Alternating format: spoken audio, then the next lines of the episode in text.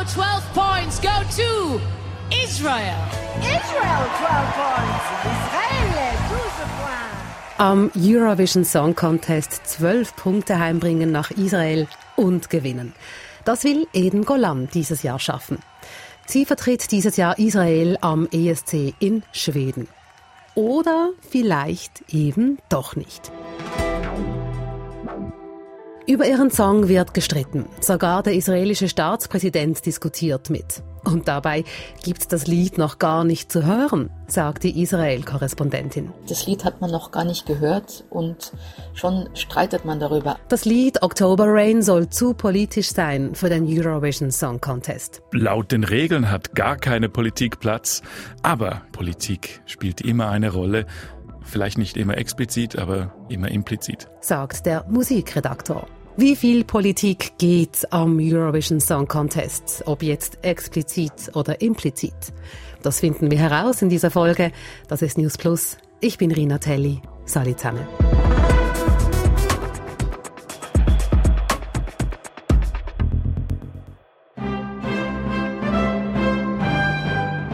Ein Riesenspektakel, dieses Eurovision Song Contest, der ESC.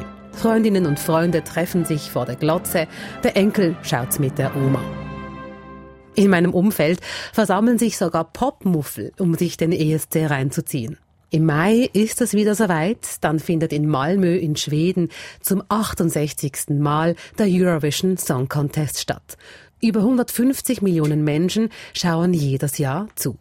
Für Israel soll eben sie ins Rennen. Sexy, take me home, Oh, oh, oh, Die 20 Jahre alte Eden Golan. Sie hat vor ein paar Tagen eine Talentshow am israelischen Fernsehen gewonnen und soll darum für Israel nach Malmö. Das hat eine Jury entschieden und das Publikum, das für Eden Golan gewotet hat. Gisela Dax hat das alles mitverfolgt. Sie ist freie Journalistin, ich habe sie heute Morgen in Tel Aviv erreicht. Also dieser ganze Wettbewerb, muss man sich vorstellen, fand äh, unter Bedingungen statt, bei denen im Fernsehen wirklich es eigentlich rund um die Uhr nur Berichte über den Krieg gab. Dann hatte man überlegt, darf man überhaupt im Fernsehen so eine Talentshow organisieren, eine kleine Mini-Eurovision für Israel selber, um den neuen Kandidaten herauszufinden, wer eben da nach Malmö fahren soll. Und hat man gesagt, ja, irgendwie ist es ja auch etwas Patriotisches am Ende, einen Kandidaten dafür auszusuchen. Und da hat sie eigentlich bei allen Auftritten, also Publikum und Jury, die am Ende das auch bestimmen, überzeugt. Also die Unbekannte in Israel, Eden Golan, ist jetzt, sollte die Vertreterin sein. Jetzt wird darüber gestritten, ob der Song zu politisch ist für den Eurovision Song Contest. Der Song heißt October Rain und gewisse Zeilen aus dem Song, die klingen für mich als Laien halt schon politisch. Wie wird denn das in Israel gesehen? Wird der Song als politisch betrachtet? Naja, also October Rain ist sicherlich ein Lied, das sich also automatisch auf diese Ereignisse der letzten Monate bezieht. Allerdings so formuliert, dass es eine Anspielung ist. Also der israelische Kulturminister sagte, das gibt einfach wieder, spiegelt wieder, wie die Stimmung in Israel gerade ist.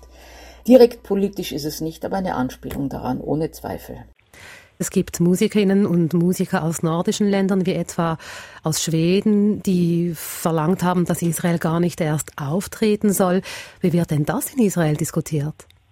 Ja, am stärksten war der Boykottaufruf gegenüber Israel in Island.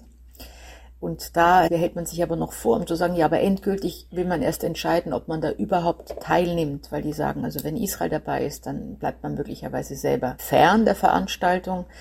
Da will man aber erst abwarten, wer der neue Kandidat sein sollte.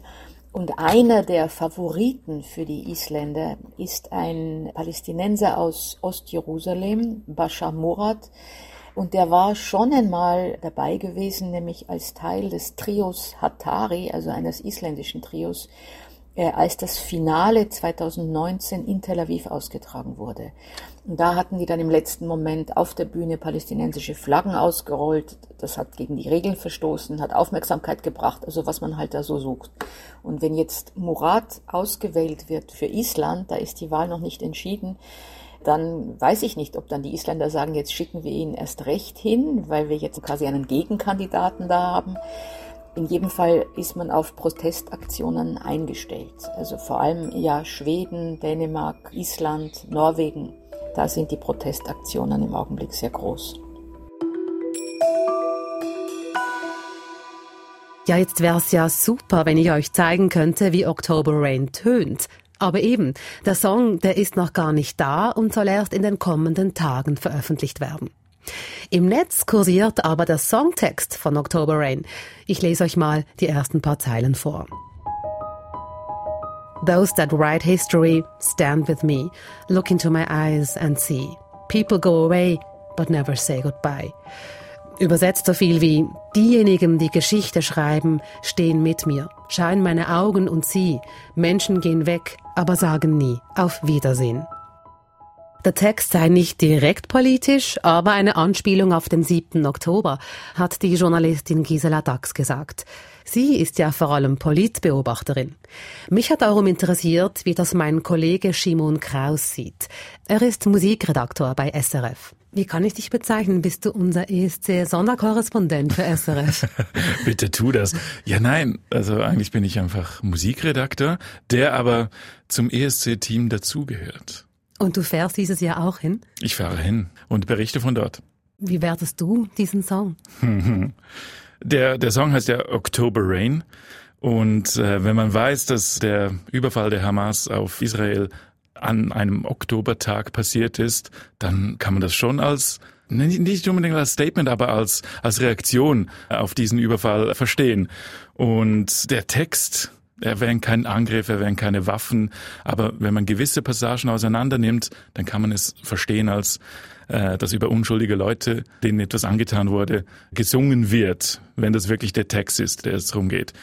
Es ist nicht explizit politisch, aber in Anbetracht auf die politische Situation und den Angriff im Oktober kann man das nicht einfach außer Acht lassen, würde ich sagen. Der Musikredakteur kommt also zu einem ähnlichen Schluss wie die Israel-Korrespondentin. Oktober Rain ist nicht explizit politisch, aber zwischen den Zeilen eben schon. Und das ist für die Organisatorinnen und Organisatoren des ESC ein Problem. Der Eurovision Song Contest will keine Bühne für Politik sein. Wir kennen das vom Sport. Denken wir an eine Fußball-Weltmeisterschaft. Da schwingt ja auch immer Politik mit, ob das die VeranstalterInnen wollen oder nicht. Wie viel Politik hat denn Platz beim ESC? Laut den Regeln hat gar keine Politik Platz beim ESC, weil das soll ein nicht politischer Event sein und äh, die Länder sind angehalten, dass keine politischen Messages in den Songs stattfinden und auch bei den Bühnenperformances. Aber kann man die Politik ganz rauslassen? Natürlich nicht. Jeder Song, jeder Act ist Ausdruck von der Lebenswelt, wo er herstammt. Darum ist die Politik, spielt die immer eine Rolle.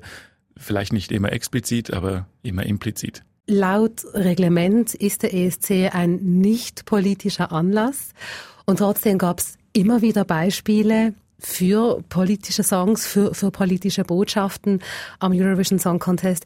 Ist dir da besonders etwas noch im Kopf geblieben? Es gab immer wieder, auch bei älteren Konflikten, in den 70ern äh, hat die Türkei mal Zypern überfallen. Das wurde dann ein paar Jahre später in einem Song explizit äh, thematisiert als Beispiel. Also das passiert, dass die Ukraine den Eurovision Song Contest gewonnen hat äh, 2022, war ganz klar wegen des Angriffskriegs von Seiten Russland ein paar Monate vorher.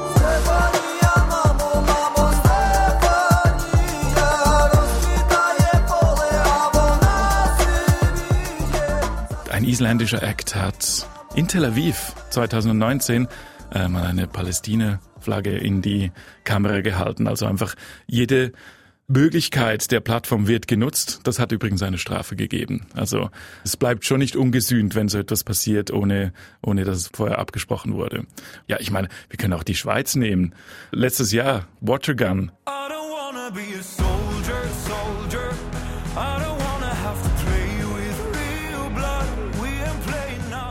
Ein Antikriegssong, der wurde schon auch interpretiert als Reaktion, als Botschaft auf den Russland-Ukraine-Krieg. Also es gibt fast jährlich Beispiele. Politik ist ja mehr als das, was Parlamentarierinnen und Parlamentarier in Bern, Brüssel, Washington, Tel Aviv oder Teheran entscheiden. Wenn wir genau hinschauen, ist vieles politisch. Unser Essen, Die Kleider, die wir tragen, woher es kommt, was es kosten darf, wer es produziert, das können hochpolitische Fragen sein. Was bleibt denn von der Musik, wenn man es jetzt wirklich ganz streng trennen wollen würde von der Politik? Dann haben wir einfach nur noch substanzlose Popsongs, würde ich sagen. Also die Politik, die befeuert die Kreativität. Es kann schon noch, es gibt schöne Songs über, über Liebe zum Beispiel, aber durch die Politik und durch die Umstände in Europa und in den Ländern bekommen die Songs einfach eine weitere Note, die sie interessant macht. Implizit oder explizit werden am Eurovision Song Contest also immer wieder politische Statements gemacht. Spannend finde ich, was mir die Journalistin Gisela Dax dazu auch noch gesagt hat. Es werden Wetten abgeschlossen, wer am ESC gewinnen könnte. Das gab es auch dieses Jahr, und zwar gleich nach dem 7. Oktober. Gleich nach dem Massaker der Hamas lag Israel auf Platz 1. Also ohne dass es überhaupt eine Sängerin gab, eine Kandidatin, ein Lied oder einen Text. Und mittlerweile ist Israel abgerutscht auf Platz 13. Also damit hat man wahrscheinlich die besten Indikatoren, wie sehr der Contest eigentlich natürlich auch ein politisches Geschehen ist. Denn so werden Sympathien verteilt und daran kann man sehen, wie jedes Land gerade irgendwo da steht. Ich nehme an, ein Lied sollte schon einigermaßen gut sein, aber es ist sicher, sicher, sicher nicht das Einzige, was da entscheidet. Ja, ich weiß nicht, ob ich jetzt auf Eden Golan wetten würde. Gut, wetten ist eh nicht mein Ding. Aber jetzt ist eben die Frage, ob Eden Golan tatsächlich für Israel im Mai nach Malmö darf. Ob Israel teilnehmen kann, das entscheidet die EBU, die European Broadcasting Union. Die müssen den Text prüfen. Jeder Text muss zuerst geprüft werden, bevor der Song veröffentlicht werden darf und dann auch teilnehmen darf am Eurovision Song Contest. Äh, das Urteil steht noch aus. Israel hat gesagt, dass nichts am Text geändert wird. Jetzt ist natürlich die Frage, warum ist das so wichtig, dass nichts geändert wird? Interpretation. Vielleicht versucht ja Israel auch ausgeschlossen zu werden, ohne selbst sagen zu müssen, ohne selbst die Teilnahme zurückzuziehen. Einfach um in diesem politisch sehr, sehr schwierigen Umfeld das Gesicht ein bisschen mehr wahren zu können. Egal wie es kommt, Israel und der ESC sind schon jetzt zum Politikum geworden. Und in Israel sei der Hype um den Eurovision Song Contest sowieso ein ganz besonderer. Ich meine, denn in Israel gab es eigentlich immer diesen Hype zur Eurovision, der schon eben in alten Europa lange nicht mehr da ist. Da schaut man auf den Eurovisions-Contest als ein etwas skurriles Ereignis, Festival der Diversität. In Israel ist das wie bei, bei anderen Ländern, die sich auch am Rande Europas befinden, die entweder noch künftig gerne zur EU gehören wollten, äh, die eben zu dem Kontinent gehören wollen, die sehen das immer als Bühne für eine Selbstdarstellung. Es gibt ja auch Bilder und es äh, ermutigt den Tourismus. Das ist immer eine wichtige Geschichte. Und Israel als in seiner Außenseiter-Randposition ist da schon Teil davon. Beim ESC kriegen die Kandidatinnen und Kandidaten kein Geld für ihren Auftritt. Dafür aber ganz viel Fame, viel Aufmerksamkeit und das ist eben auch sehr viel wert. Der Hype um den ESC könnte in Israel dieses Jahr eine weitere Note haben, eben eine politische. Die Einschaltquoten sind sehr hoch und ich denke, also sollte Israel doch teilnehmen, wird es sicherlich in diesem Land mehr als 50 Prozent geben, die sich das anschauen, eben weil man sehen will, wer für einen stimmt und wer nicht. Und das hat also im Zweifel nur bedingt etwas mit der Qualität des Songs zu tun. Wenn am 11. Mai das Finale des Eurovision Song Contest stattfindet in Schweden, sitze ausnahmsweise vielleicht auch ich vor dem Bildschirm. Ich habe schon lange keinen ESC mehr gesehen, aber jetzt nimmt es mich schon Wunder, wie das Ganze hin und her endet. Die politische Dimension ist ja schon jetzt spannend. Ihr könnt schon jetzt eure Stimme abgeben. Nicht, wer den ESC-Final gewinnen soll, aber ihr könnt News Plus bewerten. Wenn euch unser Podcast gefällt, dann lasst auch in eurer Podcast-App gerne viele Sterne da. Das war's für heute. Mitrecherchiert haben Ann-Christine Schindler und Silvia Staub. Produziert hat die Folge Lea Saga. Ich bin Rina Telli. News Plus gibt's morgen wieder. Salut zusammen und bis dann.